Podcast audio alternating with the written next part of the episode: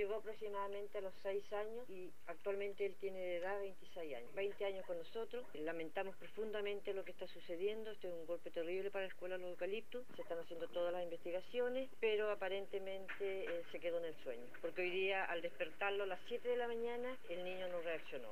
Él eh, sufre un déficit intelectual y aparte de eso, una epilepsia ya tratada y servicio del hospital sabe cuántas veces nosotros llamamos al SAMU por el caso de Raúl.